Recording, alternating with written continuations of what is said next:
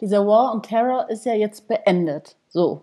Und jetzt, ähm, und dieser War on Terror war ja im Grunde genommen ein geschaffenes ideologisches Gerüst, um diesen Krieg in Afghanistan zu rechtfertigen. Ich meine, für diejenigen, die jetzt zuhören und das nicht wissen, es gab 9-11 und da gab es 19 Attentäter, die dieses schreckliche Attentat in New York ausübten. Und daraufhin griffen die USA Afghanistan an, im Namen, ähm, also im Grunde genommen, um, um Rache zu üben.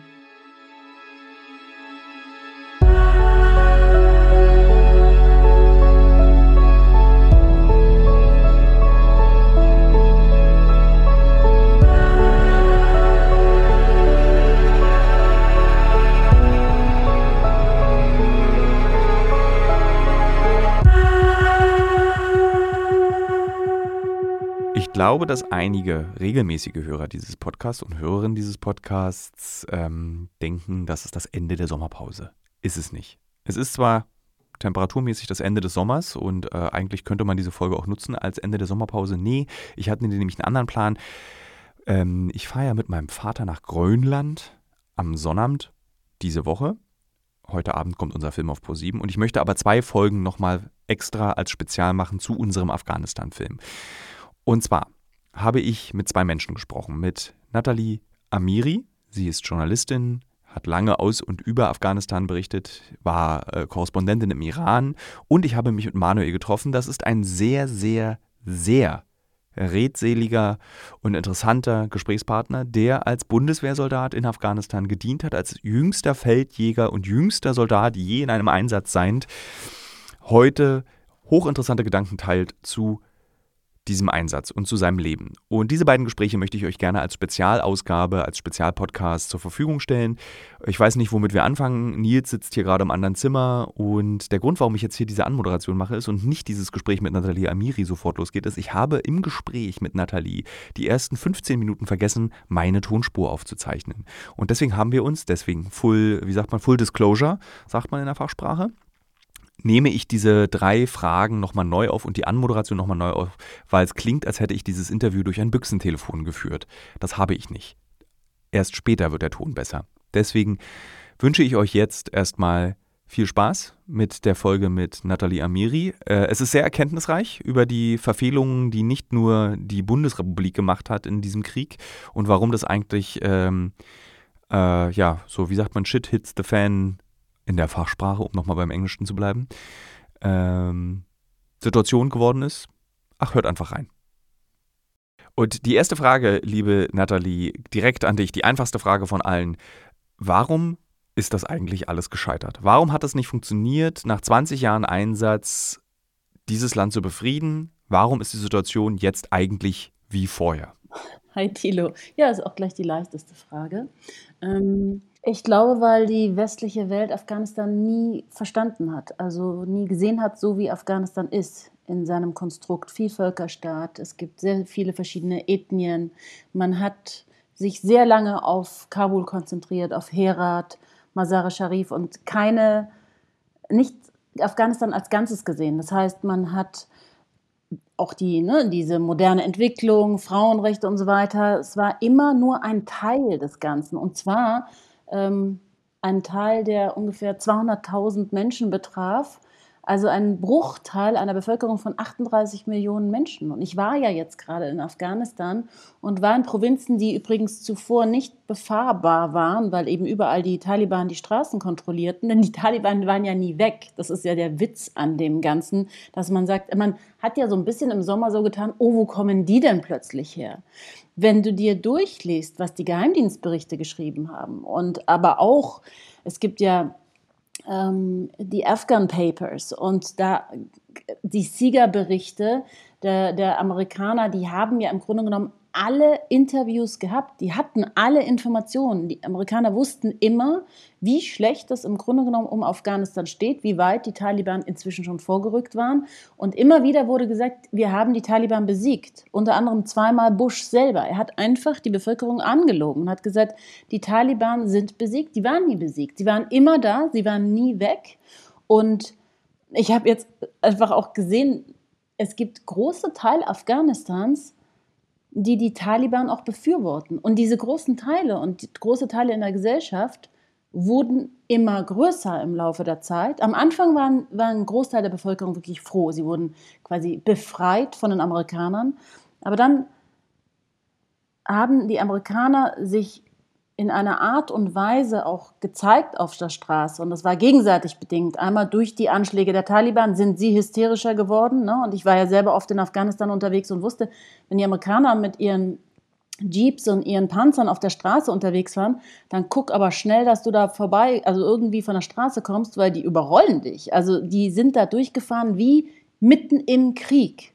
Und sie haben einem ja immer verkauft, wir haben quasi die Taliban besiegt, aber sie waren bis zum letzten Tag bis sie die Doha-Verhandlungen begonnen haben, im Krieg gegen die Taliban. Insofern diese, ähm, ich habe jetzt wahnsinnig viel angerissen, aber du merkst, ich bin so voll. Ich hätte so, also es ist einfach, dieses Land wurde als ganzes falsch ja, also das Land wurde falsch gesehen, so. Und man hat sich damit auch nicht beschäftigt, wie dieses Land tickt, religiös, ethnisch aufgestellt, wie kompliziert es ist, auch geografisch in dieses Land einzudringen, die Bevölkerung in der Gesamtheit zu erreichen. Und das hat man eben nie geschafft. Ist es nicht auch ein Versagen von uns als Journalisten, dass wir es nicht geschafft haben, aus diesem Land so zu berichten, dass man auch als Medienkonsument, als Bürger und Bürgerin vorm Fernseher, in der Zeitung, im Internet, auf YouTube ein Verständnis für die Kultur Afghanistan bekommt? Wenn ich mich recht erinnere an früher oder wenn ich so zurückdenke, die Berichterstattung über Afghanistan war ja eigentlich immer die Bundeswehr, Bundeswehrsoldaten, tote Bundeswehrsoldaten, amerikanische Soldaten, tote amerikanische Soldaten. Man hat sehr wenig gelernt über das, was in diesem Land eigentlich wirklich passiert.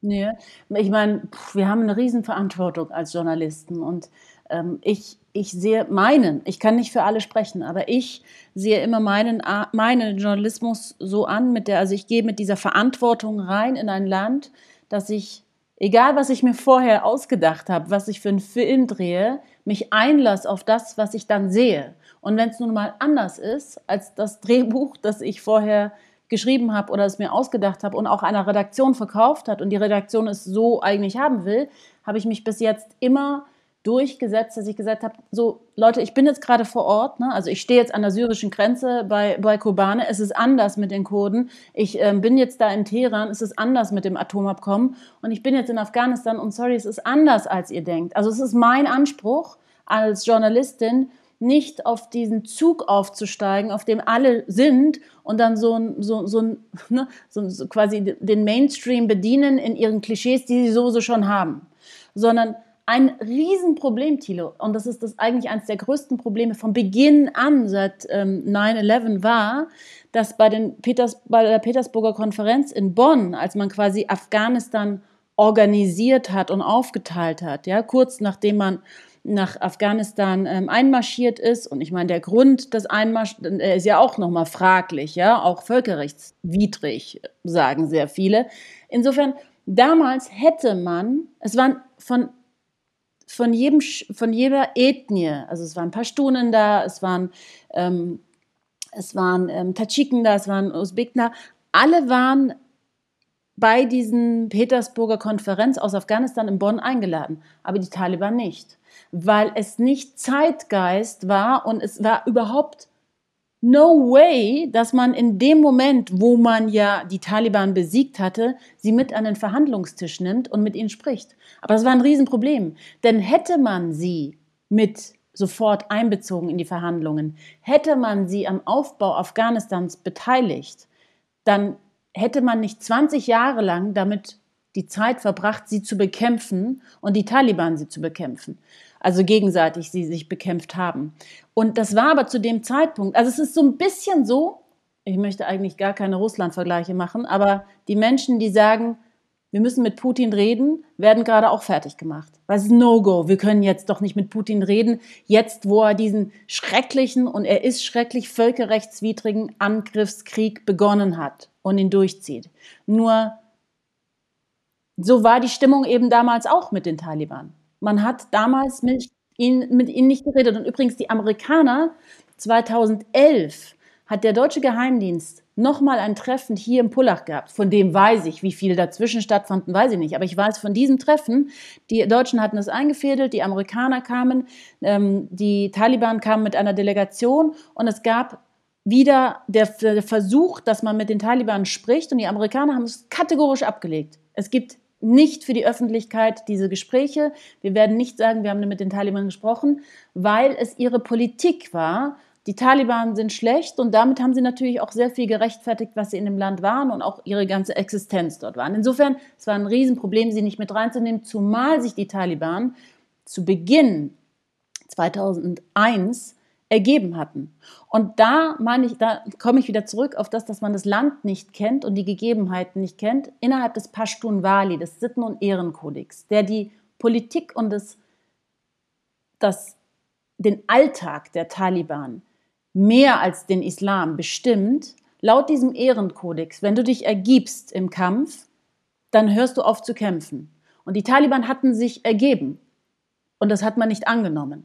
Und wenn du dann natürlich die so in ihrer Ehre verletzt, jetzt kann natürlich der kritische Zuhörer oder Zuhörerin sagen, ja, sorry, aber in ihrer Ehre verletzt, wer sind die denn, die jeden in ihren Rechten verletzt haben? Ja, aber es gibt nun mal dort ihre eigenen Sitten und Gebräuche und ihre eigenen Spielregeln. Und wir sind von außen reingekommen und haben diese, Spielre diese Spielregeln nicht beachtet und haben sie ignoriert. Und dann begann im Grunde genommen von Anfang an ein fehlerhaftes Umgehen mit Afghanistan. Also um den Hörerinnen und Hörern dieses Podcast mal so ein Beispiel für diese typischen afghanischen Spielregeln zu geben. Ich, äh, also du warst auch gerade da, oder? Also warst du gerade da? Ja, ich war 100 Tage nach Machtübernahme der, der ähm, Taliban in Afghanistan und bin dann quer durchs Land gereist. Also wir sind beide durch dieses Land gereist, wir haben etwas Ähnliches gemacht, haben dieses Land wahrgenommen und haben natürlich auch diese Sitten und Spielregeln dieses Landes wahrgenommen. Und ähm, nicht selten wurde betont,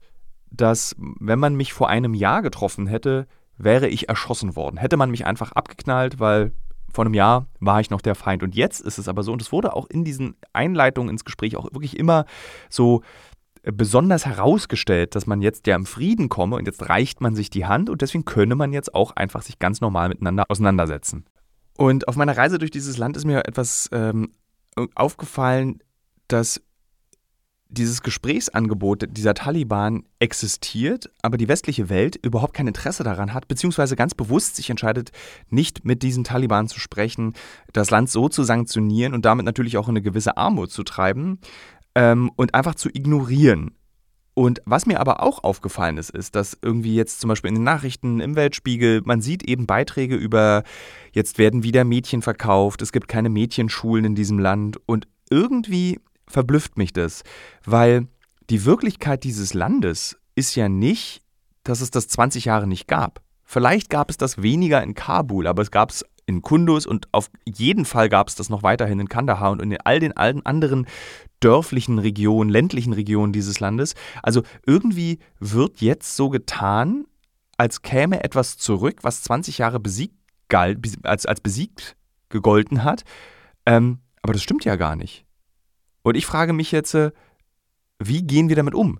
Weil dieser Westen redet ja auch nicht mit den Taliban aus einem ganz spezifischen Grund, nämlich es geht darum, sobald wir mit dieser Terrororganisation sprechen, legitimieren wir diese Terrororganisation.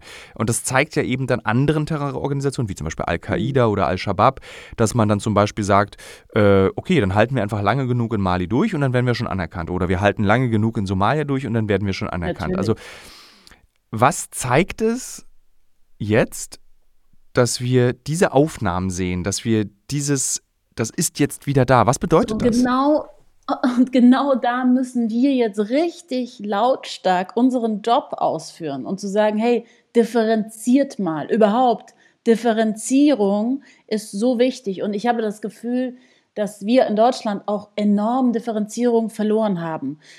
Ich kann es auch verstehen in gewisser Weise, weil die Welt so kompliziert geworden ist und so komplex und alles miteinander in irgendeiner Verbindung steht. Sehen wir jetzt gerade bei der Energiekrise. Ne? Es ist einfach, es ist einfach äh, unglaublich kompliziert und schwierig zu erklären. Und wenn man sich Cum-Ex und so weiter anschaut, dann hört halt, dann hört halt, die meisten hören dann weg, weil es einfach irgendwie, pff, aber das Ganze in Schwarz und Weiß einzuteilen, so Taliban, ah ja, schließen die Schulen, ah ja, klar, jetzt gibt es auch Kinderverkauf und die Bettler werden mehr und so weiter. Nein, es ist eben nicht alles in einen Topf zu werfen.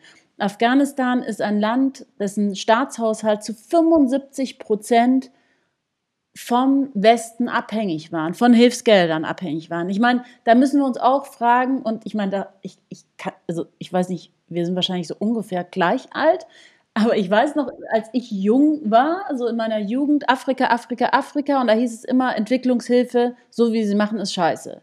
Ich meine, wir haben in Afghanistan genau dasselbe gemacht. Wir haben Afghanistan abhängig gemacht, zu 75 Prozent von uns. Das gesamte Gesundheitssystem wurde von uns gezahlt. Es gibt keine Gehälter mehr, die ausgezahlt werden. Afghanistan ist vom Westen abhängig. Und gleichzeitig, also jetzt haben wir diese 75 Prozent Abhängigkeit und bei, man muss sich mal vorstellen, wir haben 75 Prozent der Einnahmen morgen in Deutschland nicht mehr. Dann kollabiert jedes Land.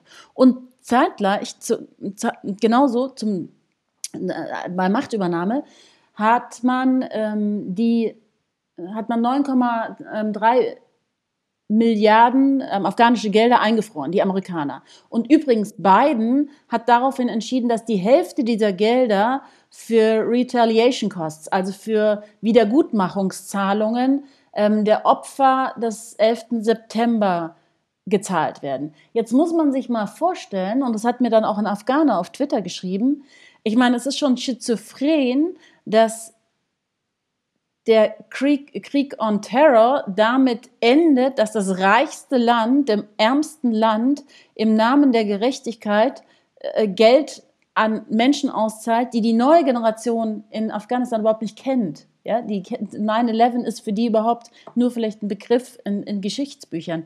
Insofern hat man dadurch auch den Bankenverkehr, den man ja sowieso sofort von heute auf morgen SWIFT-System ähm, geschlossen hat und ähm, keinen Zugang mehr der afghanischen, in den afghanischen Banken gewährt hat, hat man aber auch die Liquidität einfach unterbrochen. Das heißt, die Banken haben kein Geld mehr. Und ich stand selber den, vor den Banken mit neben Afghanen und habe mit ihnen gesprochen. Und sie haben gesagt, da liegt unser eigenes Geld auf der Bank, aber die kann, Bank kann es nicht mehr auszahlen, weil es eben keinen Geldfluss mehr gibt. Insofern hat man dieses Land ähm, paralysiert äh, wirtschaftlich, äh, einmal zu einem beim Machtwechsel durch diese krassen Sanktionen, aber auch schon vorher in eine Abhängigkeit gebracht, ähm, finanziell und militärisch, dass dieses Land gar nicht ähm, selbstständig agieren kann, egal welche Regierung das ist. Und jetzt kommt dann eine Regierung, eine, eine, eine, eine Gruppe an die Macht, die ja keine Ahnung haben von Regierungsgeschäften. Ich meine, die hatten Ahnung von Guerillakrieg. Die können in der Ukraine helfen, aber die haben keine Ahnung, einen Staat aufzubauen. Und es ist komplex. Und dann auch noch in einer so desolaten Lage. Wirtschaftlich ist ja dieses Land schon immer arm gewesen. Und wenn du dir, ich habe neulich Zahlen gelesen, 2011 waren so viele, also gab es noch mehr arme Menschen als heute. Und mehr als die Hälfte der Bevölkerung hatte einen, weniger als einen Dollar pro Tag zur Verfügung. Und das war in dem, in dem Jahr, in dem am meisten Gelder nach Afghanistan flossen aus dem Ausland. Milliarden. Und da fragt man sich, okay, was ist denn da falsch gelaufen? Und da lief eben eine Menge falsch. Es ist in die Taschen einzelner Leute geflossen. Die Amerikaner haben sich auf eine bestimmte Elite konzentriert, die eben sehr gut Englisch sprach, Kasai und seine Familie. Und ich meine, es gibt eine Geschichte über den Bruder von Kasai, der ein Warlord war und im Drogenhandel einfach richtig tief drin steckte. Und die, die Amerikaner, der wurde dann umgebracht. Aber davor wurde er am Flughafen in Dubai mit, ich glaube, 53, 52 Millionen Dollar erwischt, ja. Ich finde 52 Millionen Dollar in Koffern erwischt, wurde aber dann freigesprochen und der wurde dann von den Taliban umgebracht. Nur dann nach seinem Tod hat man herausgebracht, dass die CIA ihn gezahlt hat. Das heißt, die CIA hat mit diesen ganzen krass korrupten Warlords, die null die Menschenrechte auch eingehalten haben, zusammengearbeitet um irgendwie Kontaktpersonen in diesem Land zu haben und dieses Land ähm, organisiert zu bekommen. Aber es war halt, sie haben halt auf die falschen Leute gesetzt und sie haben nur auf diejenigen gesetzt, die ihnen eben das sehr schmackhaft gemacht haben. Und dann war Kasai und ähm, Rani nach einer Zeit auch so so mächtig, die haben ja, die haben ja regiert wie Könige, dass sie sich dass sie auf, äh, bei Delegationen ihre Gesandten schickten und dann ähm, auch drohten. Sie sagten dann, und das weiß ich im Zuge meiner Recherchen, habe ich da mit mehreren Bundestagsabgeordneten gesprochen, die gesagt haben, naja, die saßen halt dann da und haben, und dann haben wir gesagt, ja, aber äh, sorry, das mit der Korruption ist wirklich gerade, läuft gerade in die falsche Richtung. Und dann haben die gesagt, äh, ja gut, also so auch beleidigt, na gut, wir können ja auch gehen. Ich meine, ihr könnt uns ja absetzen und dann kommt halt eine andere Regierung, aber dann wird alles zusammenbrechen. Das sagen wir euch. Also die haben den Amerikanern gedroht. Die Amerikaner hatten eigentlich schon lange keine Lust mehr auf Afghanistan.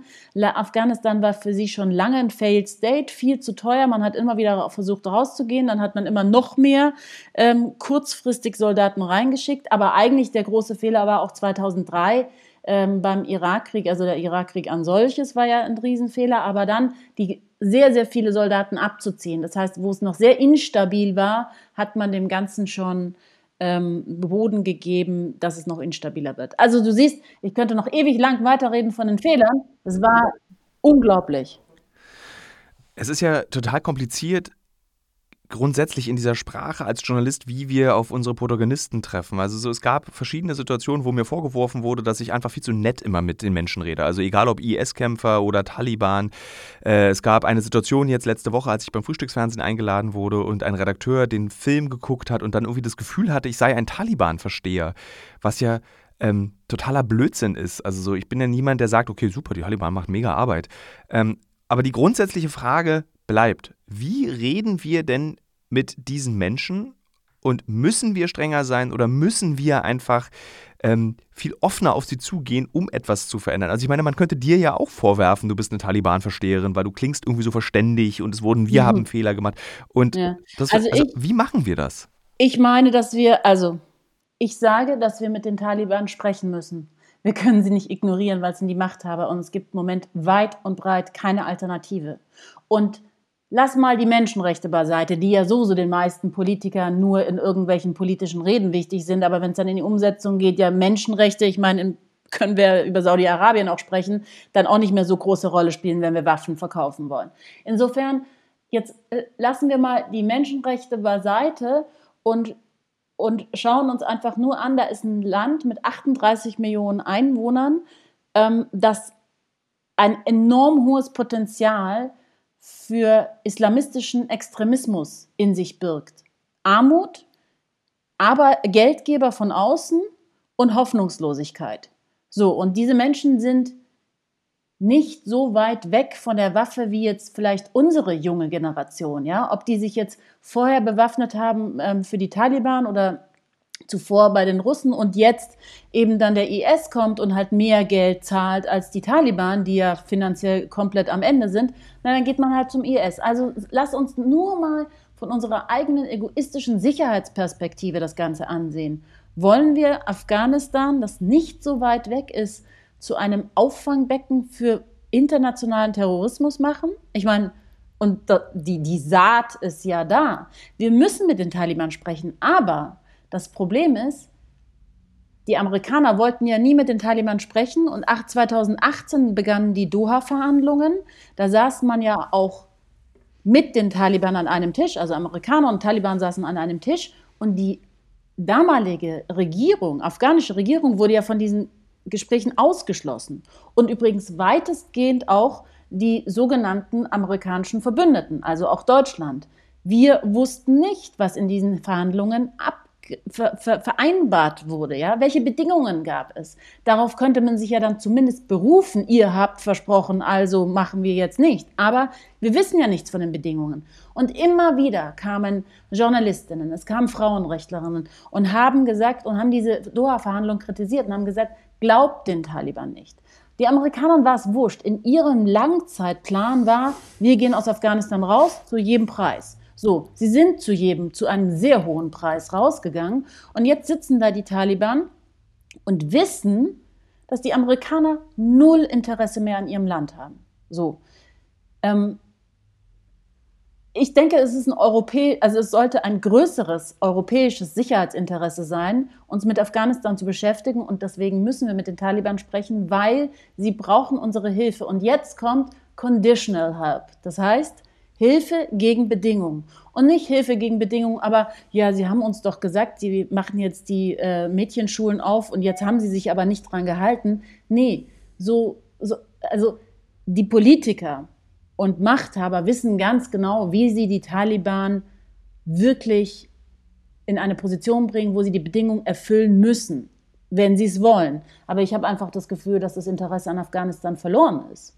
Es ist überhaupt einfach gar nicht mehr. Ich meine, Frauen, ich habe ja mit, und äh, da auch auf deine Frage, ob ich die Taliban äh, verteidige oder nicht. Ich meine, ich habe seit Sommer mehr, äh, mehr als 250 Frauen und ihren Familien geholfen, aus Afghanistan rauszukommen, weil sie sich verstecken vor den Taliban, weil, sie, weil es über 32 Dekrete gibt, die fast alle Frauenrechte oder Rechte der Frauen den Frauen genommen haben. Die Frauen die sich bei mir melden, die, die weinen nur noch, die sagen, wir sind hier im Gefängnis, aber was habt ihr mit uns gemacht? Ihr seid die Hälfte des Weges mit uns gegangen und dann habt ihr uns einfach den Rücken zugedreht und seid gegangen.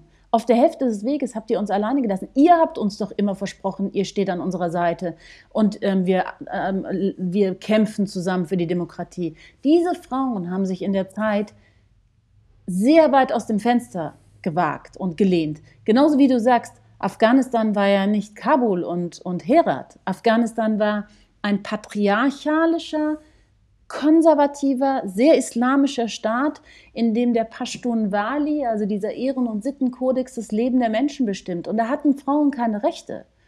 Und auch nicht, als die Amerikaner da waren.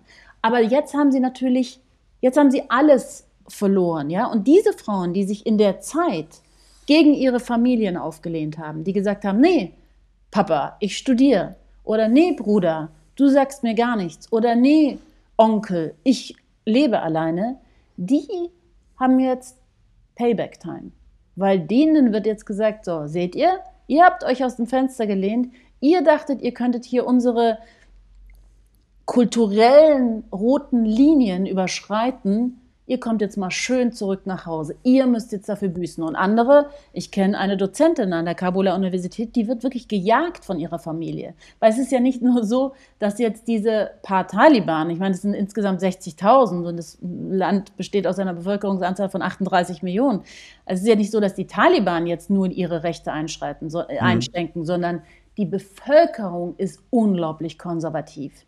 Die Männer sind bei weitem noch nicht so weit, dass sie stolz sind auf eine Frau, die alles geschafft hat. Das haben sie kulturell noch nicht erreicht, diesen, diesen Moment, ja. Und das ist wahnsinnig schwer für diese Frauen jetzt, äh, also die alles verloren haben, aber sich gleichzeitig auch noch verstecken müssen vor ihrem eigenen Stamm der sie jetzt jagt und vor den Taliban-Mitgliedern ihres Stammes, die jetzt eben zuvor kamen, die ja in die Städte nicht rein. Da konnte die Frau noch einigermaßen ihr Leben in Freiheit leben oder hatte zumindest noch Schutzräume wie, wie Frauenhäuser, wie ein Frauenministerium, wie Menschenrechtsaktivistinnen, wie immer noch eine Verfassung, eine Regierung, die ihnen ähm, äh, zumindest noch Rechte in den großen Städten gewährt hat, weil da nicht der Pashtun Wali so übermäßig stark war. Aber jetzt sind sie freiwillig. Und sie rufen mich jeden Tag an und sagen, bitte tut irgendwas.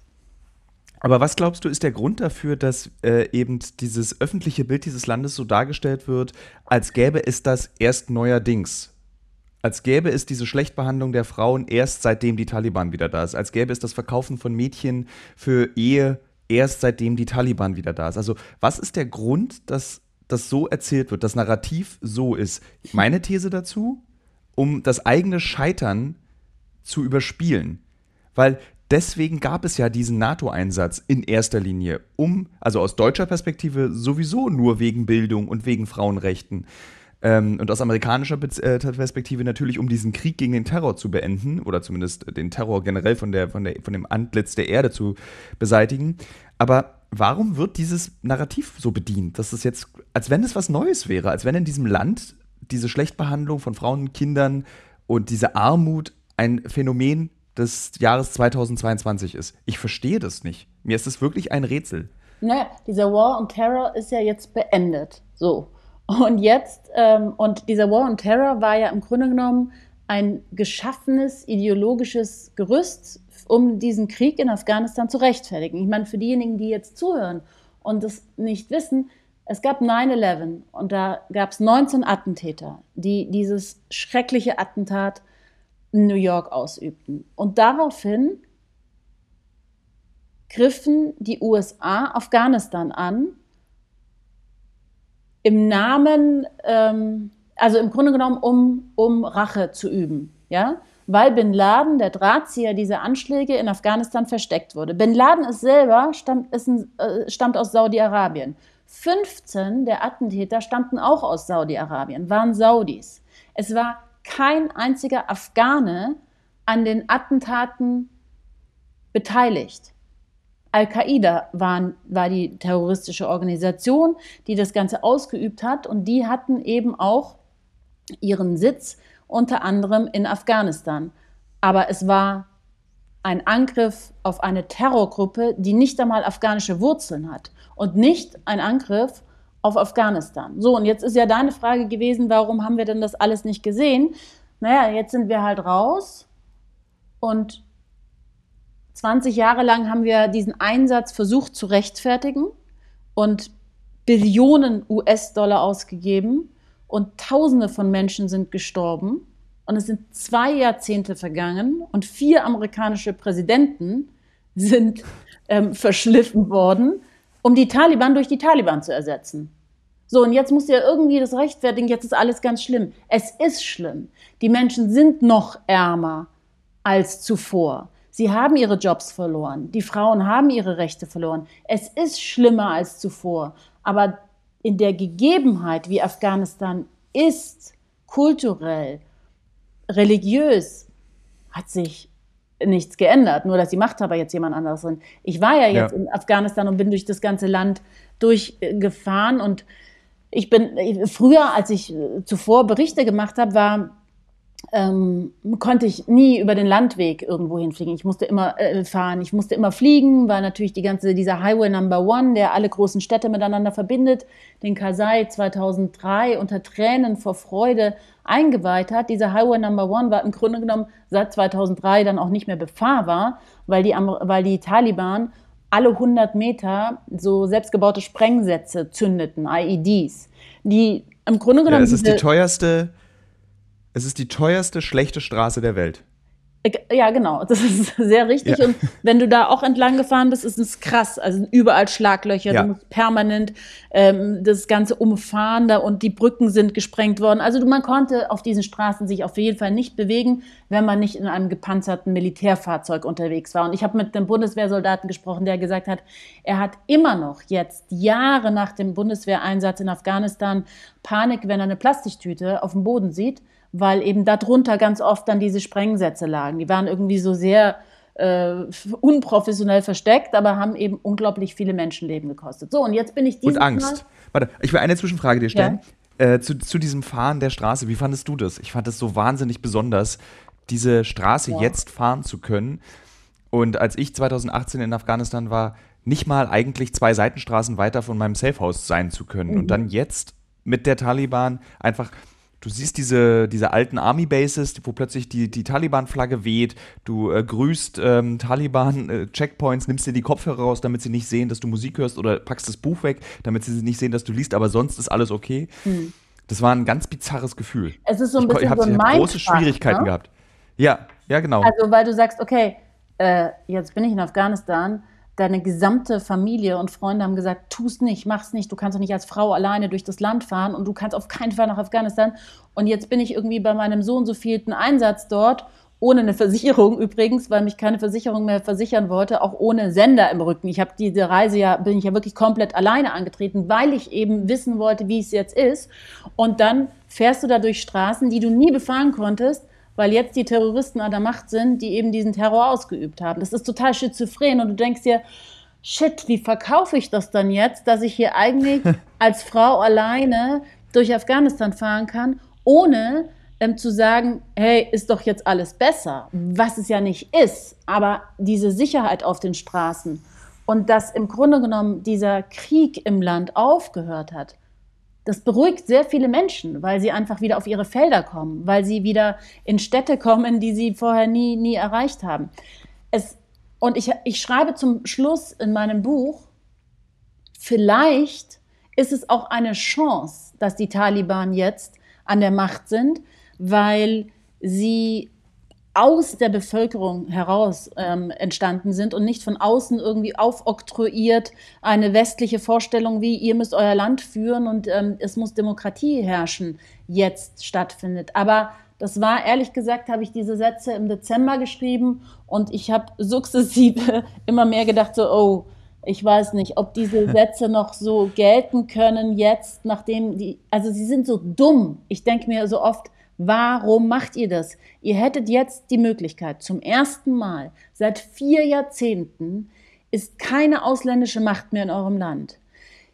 Wieso habt ihr nicht diese Schulen aufgemacht? Im März. Ja. Warum habt ihr die Burka wieder eingeführt? Wieso habt ihr die Burka eingeführt? Wieso macht ihr sowas, um den Westen zu erzürnen? Ich meine, das ist ja nicht. Sie, Afghanistan hat unglaublich viel Rohstoffe. Die haben ganz, ganz viel Lithium. Das ist so wichtig und so teuer. Sie könnten selber was aufbauen. Sie sind seit 40 Jahren zum ersten Mal die erste Regierung, die im Grunde genommen herrscht über das gesamte Land. So, es wäre ja und es gibt keinen Krieg mehr, weil es ja, es gibt immer wieder Anschläge durch den IS, aber das ist jetzt noch nicht so massiv, ja. Und sie könnten ja wirklich aus dem Ganzen, sie könnten ja sagen, okay, wir machen jetzt Image Change. Wir sind besser, wir sind mehr, wir sind more educated, wir sind, aus, wir sind gebildeter, wir wissen, wie die Welt funktioniert. Wir haben die Amerikaner besiegt, gut, geht mit geradem Rücken und mit Stolz durchs Land. Ihr habt quasi eure Bevölkerung, ähm, wenn ihr das so verkaufen wollt, befreit. Aber jetzt baut doch euer Land auf. Und ihr könnt es leider nicht aufbauen ohne Gelder aus dem Westen. Zumindest nicht jetzt, zu dem Zeitpunkt. Und da äh, würde ich mir unglaublich wünschen, dass ähm, die Taliban sind ja nicht eine homogene Gruppe, sondern sind eben gesplittet in Hardliner und moderatere Gruppierungen. Und ganz genau, Thilo, weiß ich auch nicht, ob das eine Show ist, weil diese Show wurde in der Islamischen Republik Iran 40 Jahre lang gespielt.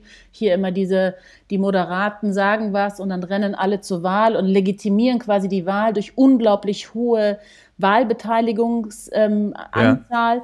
Und dann sagt das Regime, naja, also schaut doch. Und dann haben sie auch immer alle ähm, Journalisten aus dem Ausland eingeladen. Und die haben dann wirklich, ne, wenn wir jetzt vergleichen zu Deutschland, Wahlschlangen mit Lungenleuten, die gesagt haben, ja, und wir wollen und der Reformer und so weiter.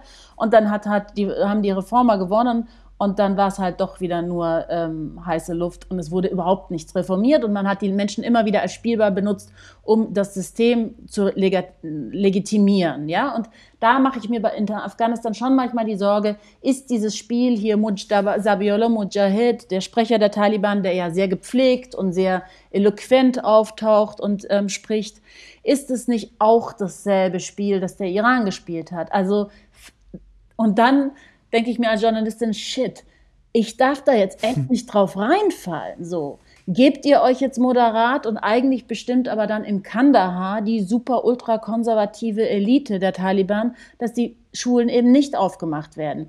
Oder, Sabiullah Mujahid, gehst du echt abends nach Hause und liegst pisst im Bett, weil schon wieder die Konservativen und Hardliner äh, im Grunde genommen euren Reformideen konterkariert haben. Ich weiß es nicht. Äh, ich würde ja. mir manchmal wünschen, ähm, irgendwo unterm Tisch dort zu sitzen, um mitzuhören, ob das eine Show ist für uns oder ob diese moderatere Strömung innerhalb der Taliban wirklich etwas will. Aber wenn du dir noch eine Sache, um das zu beenden, ähm, wenn du dir anschaust, die Verhandler in Doha, das waren ja die Moderatorinnen, die mit dem schönen Bad ja. und ähm, gewaschen und so weiter, die haben alle ihre Kinder, die sind ja immer noch in Doha, die haben alle ihre Kinder, ihre Mädchen auf Schulen.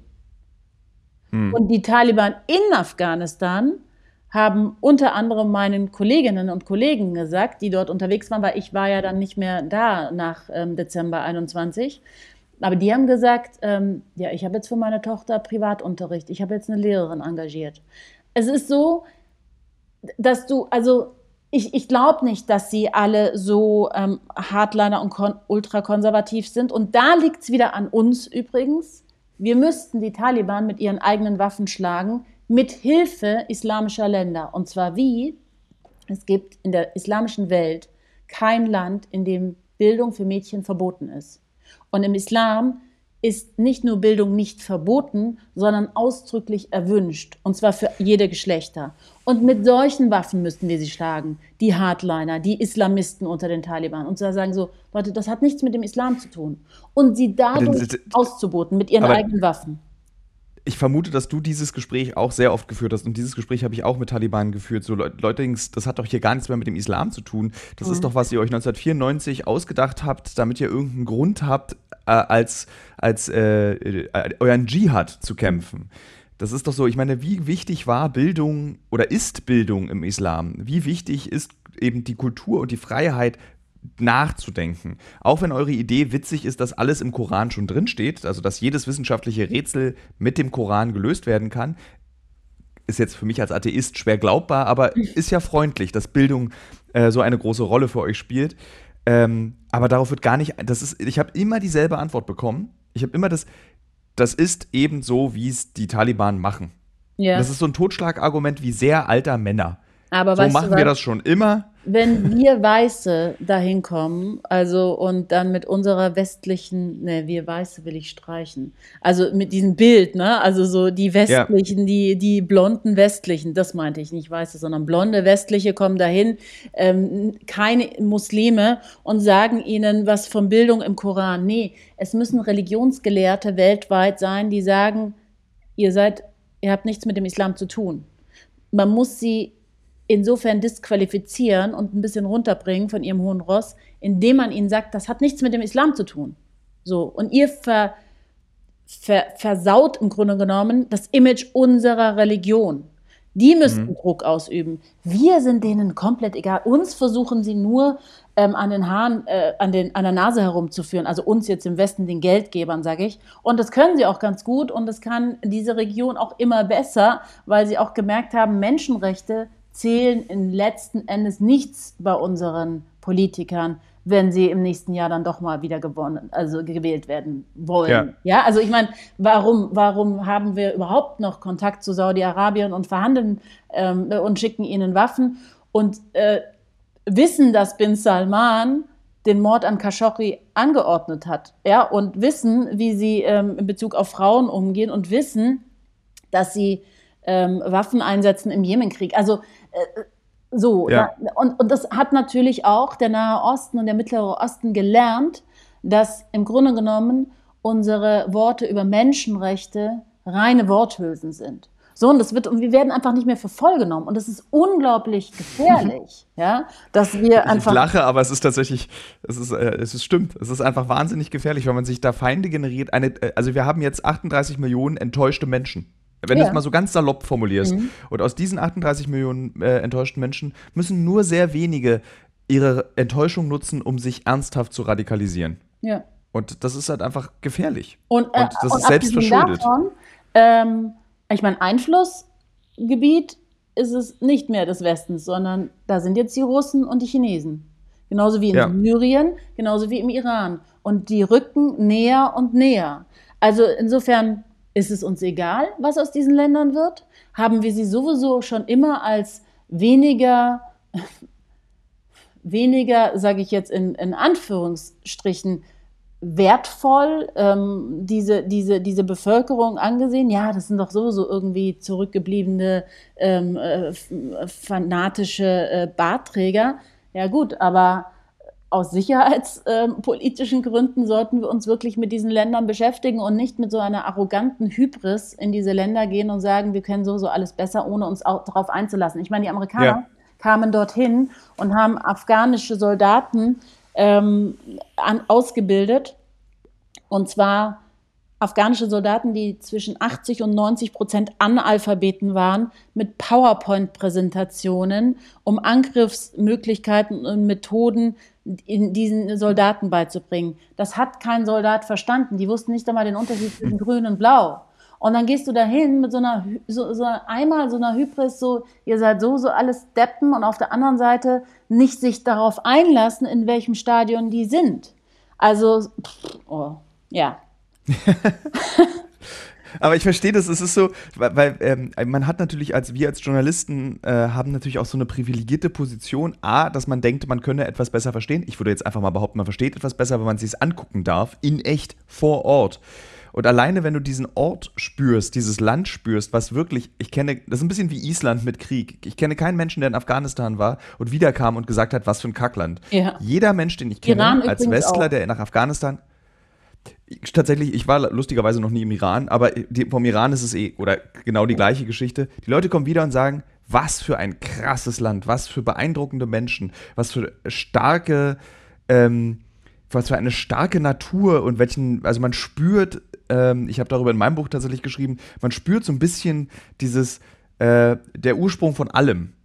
So ist, also das, von dort kommt so viel. So viel. Von dort und, kommen unsere, und dadurch unsere Gesichter auch- kommen von dort. Ja, so. unsere Mathematik kommt von dort und unsere, also die Wissenschaft kommt zu großen Teil von dort. Also insofern, und dieser Stolz ist sowohl in der Bevölkerung in Afghanistan zu spüren, als auch in der Bevölkerung im Iran und dann, und dann kommen, oder in Syrien, weißt du, und dann kommen wir aus dem Westen und tun so, als wären wir besser. Ich meine, Winston Churchill hat, ähm, hat die Briten haben ja versucht, dreimal ähm, Afghanistan zu kolonisieren.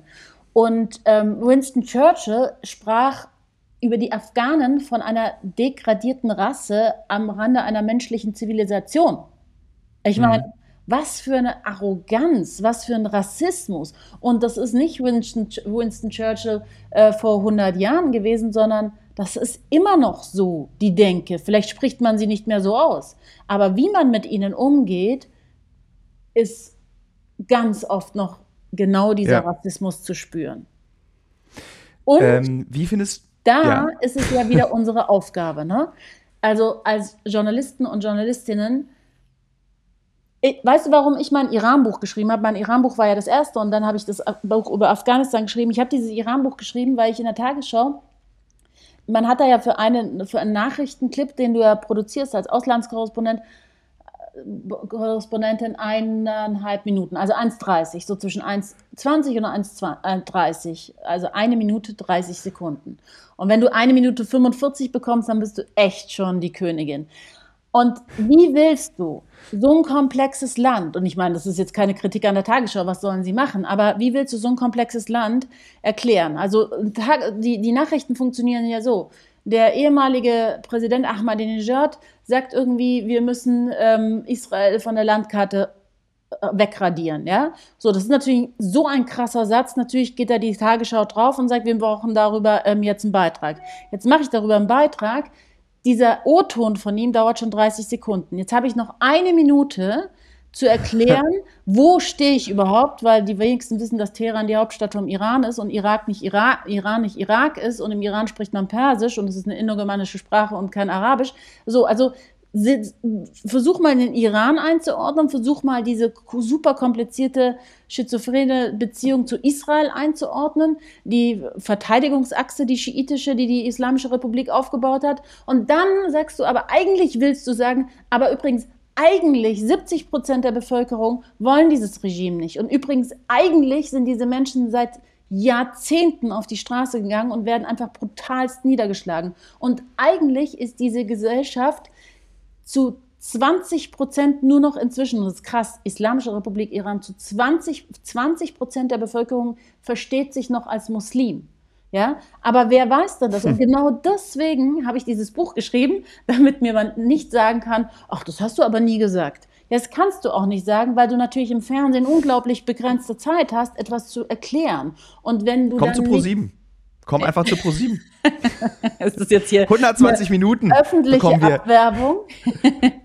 Nein, aber ich habe da einen Film das gesehen nicht, über den, über den ähm, IS-Kämpfer, den Deutschen, und du warst mit seiner Großmutter dort. Ja, ich fand mit das Gabi, genau. wirklich äh, wunderbar. Auch, auch dieses, dieses, dieses Hinterfragen, so wie du dich gerade fühlst. Ich, äh, wirklich, also großes Kompliment. Ähm, ich, ich bin durchgehend dran geblieben und fand das wirklich großartige Arbeit.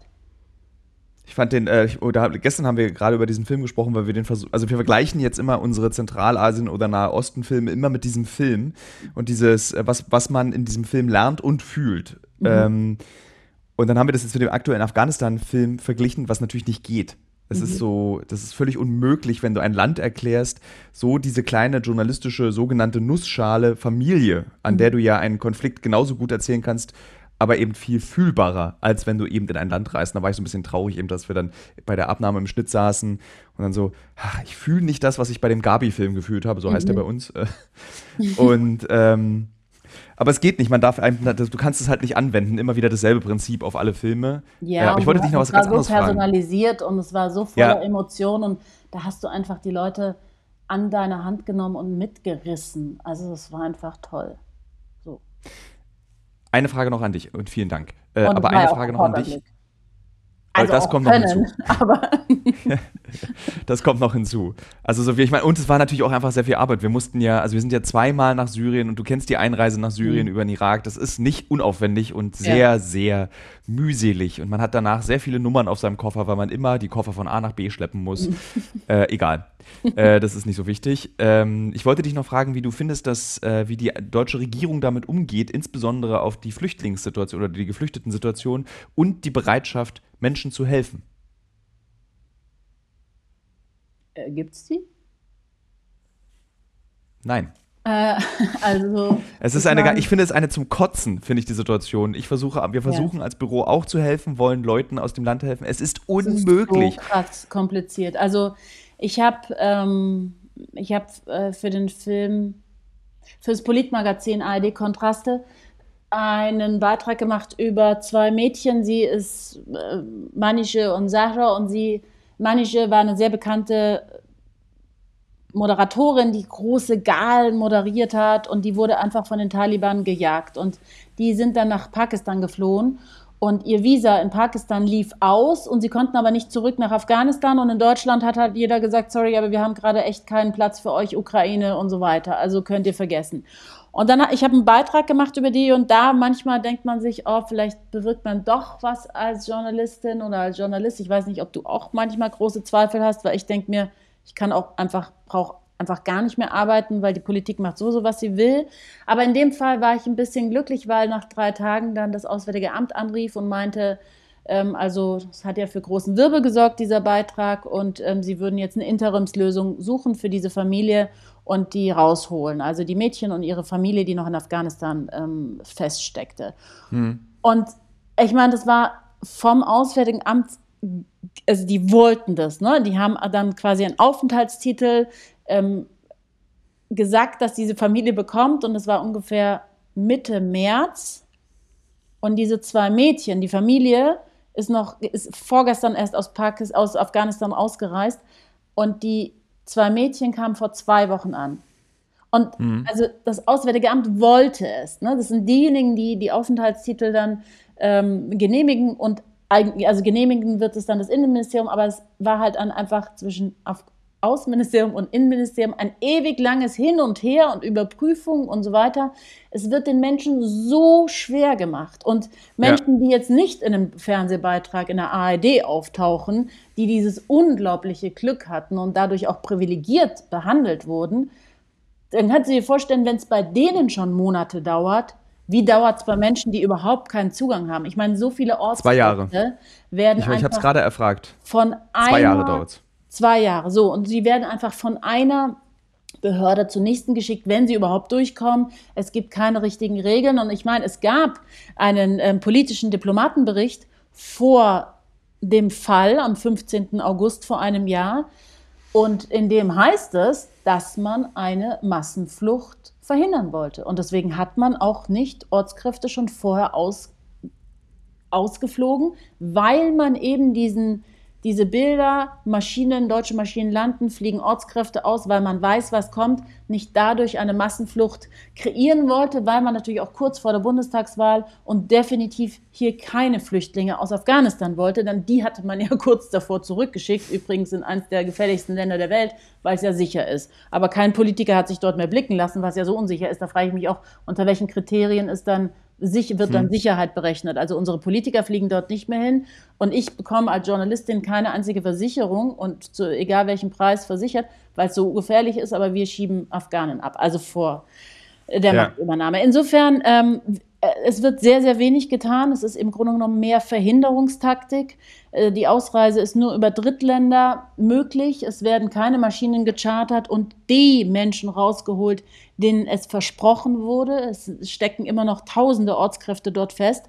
Und ich, ich meine, Ortskräfte hin und her, da gibt es auch sicher Ortskräfte, die nicht alle super gefährdet sind, sind aber auch viele gefährdet. Aber was ist mit den Frauen, denen wir einfach gesagt haben, dass wir sie, dass wir an ihrer Seite stehen? Was ist mit denen, die wirklich gejagt werden jetzt? Also natürlich können wir die ganze Welt nicht aufnehmen, aber wir haben schon auch gesehen, wie unbürokratisch es jetzt laufen konnte für die ukrainischen Flüchtlinge.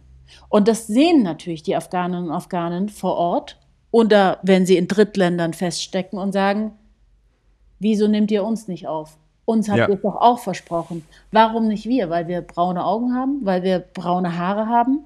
Wieso nicht wir? So, und das ist natürlich bitter für sie. Das ist eine doppelte und dreifache Enttäuschung. Ja. Ähm, persönliche Vermutung von mir, und ich würde gerne deine Meinung dazu hören, wie es weitergeht in Afghanistan. Ich glaube, es wird ein Krieg mit Pakistan ausbrechen. An einem bestimmten Punkt. Irgendwie. Und dieser Krieg wird unterstützt werden. Und zwar wird Pakistan unterstützt werden von den USA und Indien wird in Afghanistan investieren, um gegen Pakistan zu kämpfen. Weil es ist eine Situation, die jetzt an, der, an dem Grenzverlauf Afghanistan-Pakistan schon eskaliert. Es gibt große Verluste auf der Taliban-Seite. Zusätzlich gibt es noch so, ich glaube, Punjabi, wie heißt dieses Tal dort rechts oben? Dort gibt es auch Widerständige. Ja, genau das. Ja, wo die Tadschiken könnten, ja. Ähm, und das ist meine persönliche Vermutung, was die Zukunft und den, dieser fragile Frieden, der in diesem Land herrscht, ähm, ist. Es wird der nächste Schauplatz für den nächsten Krieg, den zwei Nationen auf dem Land Afghanistans führen werden. Also du kannst ja einen Wecker stellen für in einem Jahr oder für den Zeitpunkt, wenn das denkst, du denkst, dass es passieren wird. Ich glaube das gar nicht. Ähm, ich glaube, dass es definitiv keinen Krieg mit Pakistan geben wird, weil pa Pakistan, ohne Pakistan gäbe es die Taliban nicht. Die Pakistan wollten immer die Taliban haben und sie haben sie gefördert, militärisch und finanziell, und haben ihnen Rückzugsorte ähm, gegeben, um sie zu stärken und groß zu machen. Wenn mhm. ähm, Pakistan ist enorm daran interessiert, dass es keine indienfreundliche Regierung gibt und Karzai und Ghani waren ihnen viel zu indienfreundlich. Und genau deswegen haben sie immer die Taliban unterstützt und es wird ja jetzt mit pakistanischem Rubel bezahlt. Also es, äh, es ist ähm, sehr enorm großer Einfluss gerade in Pakistan. Ich kann dir nicht so richtig eine Zukunftsperspektive sagen. Ich glaube eher, dass es so kollabieren wird und dass Terrorismus, also internationaler Terrorismus, weil die Taliban haben ja nie einen einzigen Anschlag außerhalb der afghanischen Grenzen ausgeübt also internationalen Terrorismus meine ich islamische Staat. Ich glaube, dass irgendwann der islamische Staat so dort wachsen wird, aufgrund dieser enormen Ar äh, Armut und aufgrund dessen, dass sie keine andere Alternative sehen, als eben vom diesen islamischen Staat, bei dem sie mehr verdienen, ähm, beizu, also den, den, sich anzuschließen, dass irgendwann der Westen dann wieder intervenieren wird, weil er sagt, äh, so geht das nicht. Haben wir dann so ein zweites Syrien? Syrien, Irak? So, ein so eine Situation, dass dann. So ein bisschen. Also, und wirklich, das ist jetzt nur gerade, ehrlich gesagt, habe ich so weit noch nie gedacht und das ist jetzt nur aus so einem Bauchgefühl im Gespräch mit dir. Ähm, sage ich, das ist jetzt keine wissenschaftliche Ausarbeitung der Perspektive, aber aus einem Bauchgefühl heraus würde ich eher diese Zukunftsvision vor Augen haben, als ein Krieg in, mit, mit ähm, Pakistan, weil Pakistan, äh, denen sollten wir mal ins Gewissen reden, denn ähm, die unterstützen ja das gesamte Haqqani-Netzwerk und das sind ja die Radikalen innerhalb der Taliban. Ja. Ich glaube auch, dass die ersten Schulen, diese Madras, Madras, Madras, die waren ja, ja in Pakistan. Diese Madrasas, ja. Genau. Das ja, die ganzen Religionsschulen, also die gesamte wirklich radikale Ideologie wird ihnen auf Religionsschulen in Pakistan wurde ihnen eingebläut. Also die Taliban, die jetzt diese Gehirnwäsche bekommen haben, waren alle in Pakistan und wurden dort alle ähm, radikalisiert. Insofern das wusste man ja, ist ja nicht irgendwie an der pakistanischen Führung vorbeigegangen, aber für Pakistan steht eben über allen ähm, keine indienfreundliche Regierung und das sind die Taliban nicht. Ich danke dir für dieses Gespräch. Äh, mhm. Du hast diesem Film noch sehr viel Kontext gegeben. Das finde ich gut, weil selbst in 120 Minuten kriegt man all das, was du gerade erzählt hast, was wir gerade besprochen haben, nicht unter. Das ist einfach äh, so komplex und ich weiß, liebe Hörerinnen und Hörer, ähm, es ist ein schwieriges Thema und es ist schwer aus der europäischen, deutschen Perspektive seine wenige Freizeit zwischen nicht funktionierender Heizung und der Angst vor dem Winter in dieses Land zu investieren. Aber ich kann euch wirklich sehr viel ich kann, das, ich kann empfehlen, sich Bücher, die ich später noch auf Instagram heute Abend posten werde, die ich als Recherche gelesen habe, ähm, zu lesen. Weil man kriegt damit auch ein bisschen, ein, weil ein Krieg in Afghanistan, wer den Krieg in Afghanistan versucht zu verstehen, versteht auch internationale Geopolitik. Das ist mhm. nämlich das Spannende daran. Es ist nämlich nicht einfach nur Männer in Sandalen und AK-47, mhm. sondern da geht es um viel, viel, viel mehr. Nathalie, vielen Dank nochmal. Das war ähm, sehr schön. Wir haben, du hast sehr lange geantwortet immer, aber es ja, war niemals langweilig. Das ist toll. Normalerweise, normalerweise drifte ich immer weg bei so langen Antworten und eigentlich müsste ich unterbrechen, aber das gehört sich im Podcast nicht. Deswegen mache ich das im Podcast auch nicht. Aber ich habe dir aufmerksam zugehört. Ja, also deswegen war es nicht langweilig. Das fand ich gut.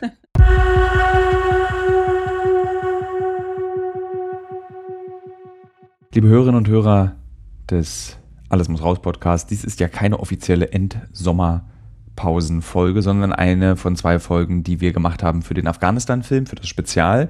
Ich spreche noch mit einem Bundeswehrsoldaten. Ähm, das wird sehr spannend. Das Gespräch findet morgen früh statt. Ich weiß also noch nicht, was passiert ist. Aber obwohl es keine reguläre Folge ist, möchte ich trotzdem eine Kolumne vorlesen, die ich nämlich geschrieben habe für die Berliner Zeitung. Und diese Kolumne passt nämlich inhaltlich zu unserem Film, zu unserem, ähm, zu äh, dem Gespräch, zu den beiden Gesprächen, die ich geführt habe. Und ihr hört mich tippeln im Hintergrund. Ich suche sie gerade im Internet. Und da ist er auch schon. Die Kolumne heißt, wie ich versuchte, einen Menschen zu retten. Erst gestern war ich in der Buchhandlung meiner Mutter, habe mir das neue Buch von Theresa Enzensberger gekauft, das, nun ja, irgendwie danach klingt, als würde sie eine Welt beschreiben, in der die FDP gewonnen hat. Meine Mutter, hinter mir stehend, mit einer mütterlichen Geste, mir in die Nackenhaare fahrend, eine Geste von großer Liebe, die früher die Niedlichkeit des eigenen Kindes unterstrich, aber heute bedeutet, dass meine Mutter mich vermisst. Meine Mutter streichelt also ihrem 41-jährigen Sohn durchs Haar und fordert an diesem Tag. Mütter können das gut. Fordern. Aber sie fragt nicht danach, wann sie endlich Oma wird. Sie will nicht wissen, ob ich auch für später spare oder verlangt, dass ich mich öfter bei meinem geliebten Bruder melden soll. Nein, sie sagt mit leiser Stimme, kannst du nicht mal was Fröhliches schreiben? Die Welt ist ja so traurig geworden. Und ich lächle und sage ja. Die Welt ist wirklich scheiße geworden. Ich selbst habe ja eindrücklich in den letzten Wochen hier an dieser Stelle versucht zu erklären, warum sich alles so anfühlt, wie es sich anfühlt. Als einzige Lösung erschien mir da noch der kontrollierte Versuch, die Substanz MDMA leicht überdosiert und stark unvernünftig zu konsumieren. Und ja, ich versuche eine fröhliche Kolumne, will die Geschichte von Amir erzählen, den ich im Mai in Afghanistan kennengelernt habe. Ein junger Mann, Jahrgang 2000, groß gewachsen, schöne Augen, ein beneidenswert dichter Bart und eine helle Stimme, die so klingt, als würde Wind durch Schilf rauschen. Wenn Amir seinen Afghanistan beschrieb, dann waren das Bilder von poetischer Dichtheit, von persischer Übertreibung. Dieses staubige Land, in dem die Weintrauben köstlich sind, in dem die Frauen keine Rechte haben, in dem Amir vergessen ist, weil er Englisch spricht, weil er studiert hat, weil er heimlich mal einen Schnaps trinken will, weil er in Dubai mit einer Frau geflirtet hat, weil er so ist wie ich. Frei. Ein Mensch wie ich in einer Welt, die niemand mehr versteht. Nur Amir lebt dazu in einem Land, das ihn nicht mehr will, weil er westlich ist, weil er sich den uralten, überlebten Kulturen dieses Landes nicht mehr anschließen will. Er will nicht so leben wie früher, wie viele seiner Altersgenossen überall auf der Welt. Manche kleben sich auf die Straße, weil sie nicht mehr so sein wollen wie ihre Eltern, manche an Kunstwerke, andere gründen radikale Flügel, andere verzweifeln und ein großer Teil resigniert, weil früher nicht alles besser war, und das kann nur jemand verstehen, der früher nicht erlebt hat also Menschen wie Amir, die Afghanistan, Kabul nur als westlich orientiertes Land kennen. Sie kennen nicht die Herrschaft der Taliban, wie sie früher war. Und die jungen Menschen hier, hier in Deutschland, sie kennen keine Welt, in der alles gut ist. Deswegen glauben sie den Alten auch nicht mehr. Wie überall auf der Welt haben die Alten nämlich entschieden, was gut für die Jungen ist. Und das ist die Sehnsucht nach einer Zeit, die nie wiederkommen wird, die in der Geschichte der Menschheit noch nie wiederholt werden konnte. Dieses ominöse Früher. Die radikalen Kräfte, ob nun im Islam, beim Tempolimit oder bei Gasumlagen, werden scheitern. Ich bin mir sicher. Amir schreibt, hol mich nach Deutschland. Ich halte es hier nicht mehr aus. Und ich verstehe ihn. Er, der in seiner Freizeit eine illegale Schule für Mädchen und Jungen betreibt, der will, dass Männer lernen, Frauen nicht in Frage zu stellen sind. Er, der sagt, eine gebildete afghanische Frau bedeutet fünf gebildete afghanische Männer. Amir kann nicht mehr. Und ich will ihn holen. Ich bin noch frei. Er nicht mehr. Kein Problem, sag ich. Und Amir freut sich sehr in Kabul. Ich würde ihn in meiner Produktionsfirma anstellen. Ich würde ihn zum Tonmeister ausbilden. Er würde Deutsch lernen, er könnte Schnäpse trinken, flirten, Bücher lesen, Techno hören. Er könnte das Leben eines 22-Jährigen leben, so wie wir es alle aus dem Internet kennen. Florian, ein Freund und Kollege, bietet an, dass Amir bei ihm wohnen könne. Meine Eltern würden bestimmt für Amir kochen und er würde sich bedanken. Mit Geschichten aus seinem Land. Er würde lachen und wir würden zusammen weinen. Diesmal vor Freude und nicht wie im Mai vor Traurigkeit in Afghanistan. Ich kümmere mich. Da ist dieser Arbeitsvertrag, da ist der Wille, das muss doch klappen. Und dem gegenüber stehen die Behörden der Bundesrepublik, die schulterzuckend sagen, so einfach ist das nicht. In Pakistan müsse er warten mit seinem Antrag. Da würden aber gerade um die 30.000 Menschen auf eine Erlaubnis warten. Wie lange dauert das? will ich wissen. Naja, schon zwei Jahre, sagt die Behörde. Kann er nicht einfach aus Dubai kommen? frage ich. Nein. Vier Buchstaben, weniger wert als ein Stempel im Pass, aber trotzdem entscheidend. Amir, schreibe ich, und er aufgeregt wartend, ich weiß, dass er wie bei einer sehnsüchtigen Liebe sein WhatsApp öffnet, obwohl keine neuen Nachrichten da ist. Es klappt nicht. Noch nicht, sage ich. Und Amir ist nie enttäuscht, nie traurig, nie sauer, nie ungeduldig. Kein Problem, mein Freund, sagt er. Und was ist nun das Heitere an dieser Kolumne? Das ist ganz einfach. Wir geben nicht auf. Wir probieren es weiter. Ich werde Amir nach Deutschland holen und ich helfe ihm damit und unterstütze damit den Protest dieser jungen Generation. Jeder Protest dieser jungen Generation macht mich glücklich. Sie schaffen es nicht alleine, jene, die mit allen Mitteln versuchen werden, das früher zu verhindern. Amir und seine Millionen Wegbegleiterinnen und Wegbegleiter. Die einen kleben sich auf der 100 fest, die anderen lassen die Alten in Afghanistan einfach zurück. Ich hoffe auf Amir und all die anderen jungen Menschen. Ich hoffe auf ihre Wut. Ja, und falls ihr die Folge mit dem Bundeswehrsoldaten noch nicht gehört habt, Hört sie euch an. Und alle anderen 347.000 Folgen, die wir schon gemacht haben. Die ersten könnt ihr ignorieren, da ist der Ton schlecht.